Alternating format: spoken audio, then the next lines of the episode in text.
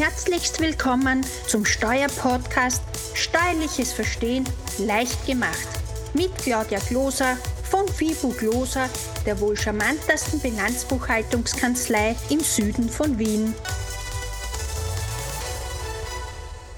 Beim dieswöchigen Steuerpodcast Steuerliches Verstehen leicht gemacht schauen wir uns aus aktuellem Anlass wieder die wirtschaftlichen Abhängigkeiten an. Sie kennen sicher meine Podcast-Folge Nummer 64, wo ich bereits im letzten Jahr dieses zentrale Thema aufgegriffen habe. Da es aktuell wieder Neuigkeiten dazu gibt, müssen wir uns zeitgerecht auf die neue Weltwirtschaftsordnung beziehungsweise auch auf immer öfter kommende Klimawandelthema zeitgerecht einstellen. Vorher war es Corona, wo uns gezeigt wurde, wie dramatisch es werden kann, wenn alles im asiatischen bzw. indischen Markt wegen der anhaltenden Geiz ist geil Mentalität von geldgetriebenen Konzerngedanken ausgelagert wird. Zuerst gab es monatelang keine Masken. Noch heute gehen uns teilweise lebensnotwendige Medikamente aus.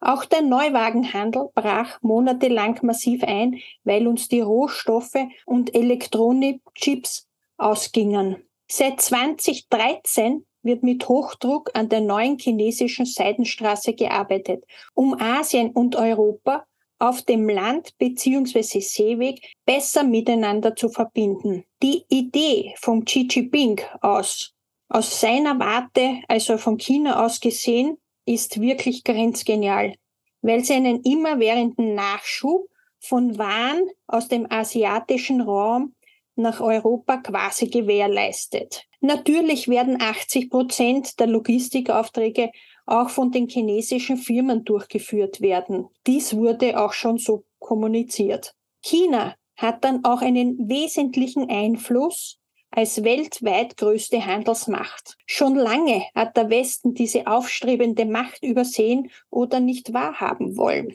Somit begeben wir uns noch in weitgehendere Abhängigkeiten. Man könnte auch als Chinas Griff nach Europa sehen. Zu lange hat man übersehen, dass China mittlerweile eine sehr große Wirtschaftsmacht geworden ist. China will sich zudem noch mehr in Häfen einkaufen, um mehr Macht zu haben. Der chinesische Riese erwartet sich im Gegenzug zu seinen großen Investitionen stillschweigend zu manchen nicht menschenrechtskonformen Vorgangsweisen. Wir alle, auch unsere Konzerne, müssen endlich damit anfangen, Strukturen im eigenen Land oder in Europa aufzubauen, um nicht noch mehr in Schieflage zu kommen. Es wird für Firmen zunehmend wichtig werden, neue Wege zu beschreiten. Sei es, dass wir in Europa produzieren oder neue eigene innovative Ideen anbieten.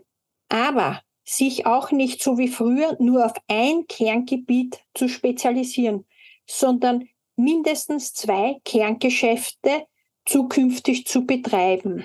Warum ist es mir so wichtig, darauf hinzuweisen? Können Sie sich noch daran erinnern, wie im März 2021 ein Schiff im Suezkanal stecken blieb und den ganzen Rohstoff- und Handelswarentransport auf Wochen bzw. Monate nachteilig beeinflusste? Aktuell haben wir durch den aktuellen Klimawandel eine anhaltende Trockenheit mit derzeitigem Niedrigwasser im Panamakanal.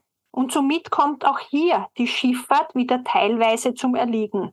Vor allem der Rohstoffsektor ist massiv davon betroffen, weil die Regierung von Panama die Anzahl der durchfahrenden Schiffe reduziert bzw. den maximalen Tiefgang herabgesetzt hat. Ein weiterer ernstzunehmender Punkt ist die Entstehung des neuen Staatenbundes BRICS.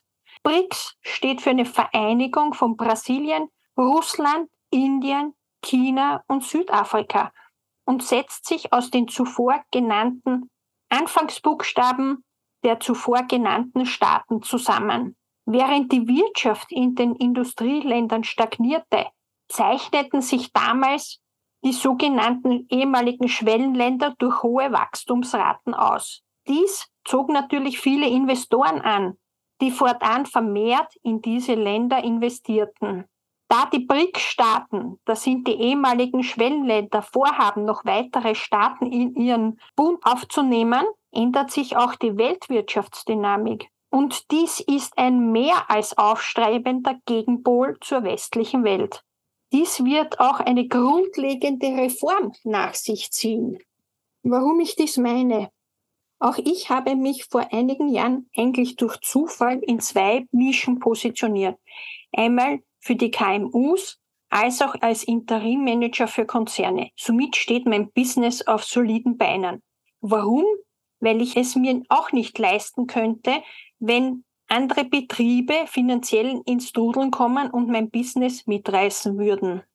Außerdem macht mir dies recht viel Spaß, da ich ursprünglich aus der Konzernwelt komme und die meisten Konzernprogramme beherrsche und anwenden kann.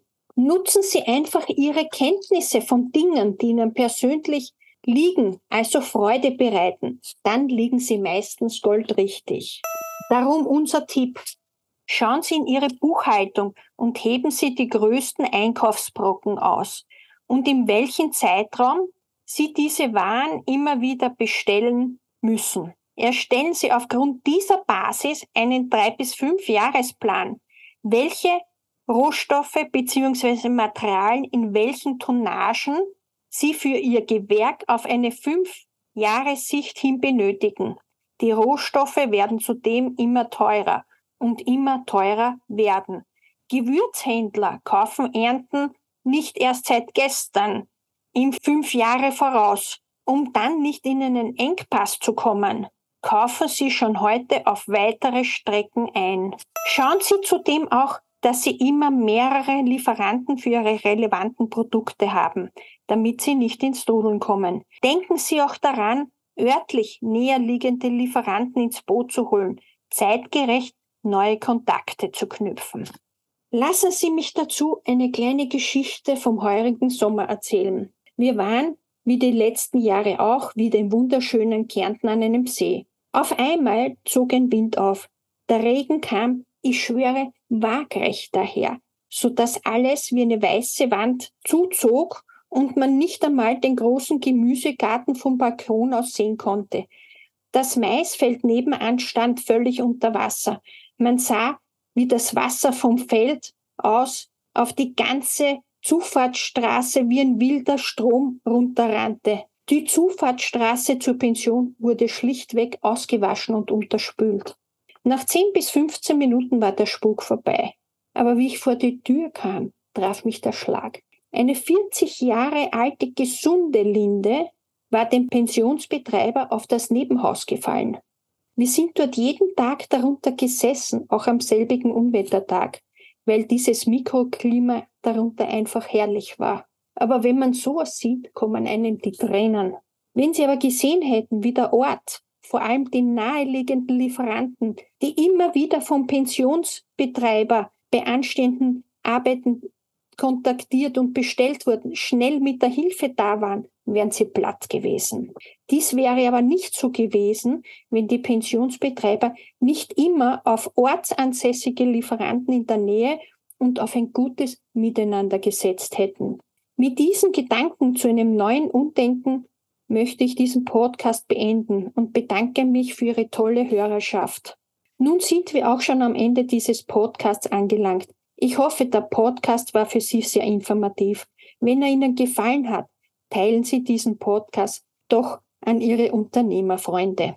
Bitte beachten Sie, sollten Sie zu einem späteren Zeitpunkt diesen Podcast hören, kann sich unter Umständen die gesetzliche Vorgabe bereits geändert haben. Sollten Sie diesbezüglich Fragen haben oder Hörerwünsche haben, können Sie uns gerne eine E-Mail zusenden an podcastinfo at fibo-gloser.at. Herzlichst Ihre Claudia Gloser von Fibo Gloser, der wohl charmantesten Bilanzbuchhaltungskanzlei im Süden von Wien.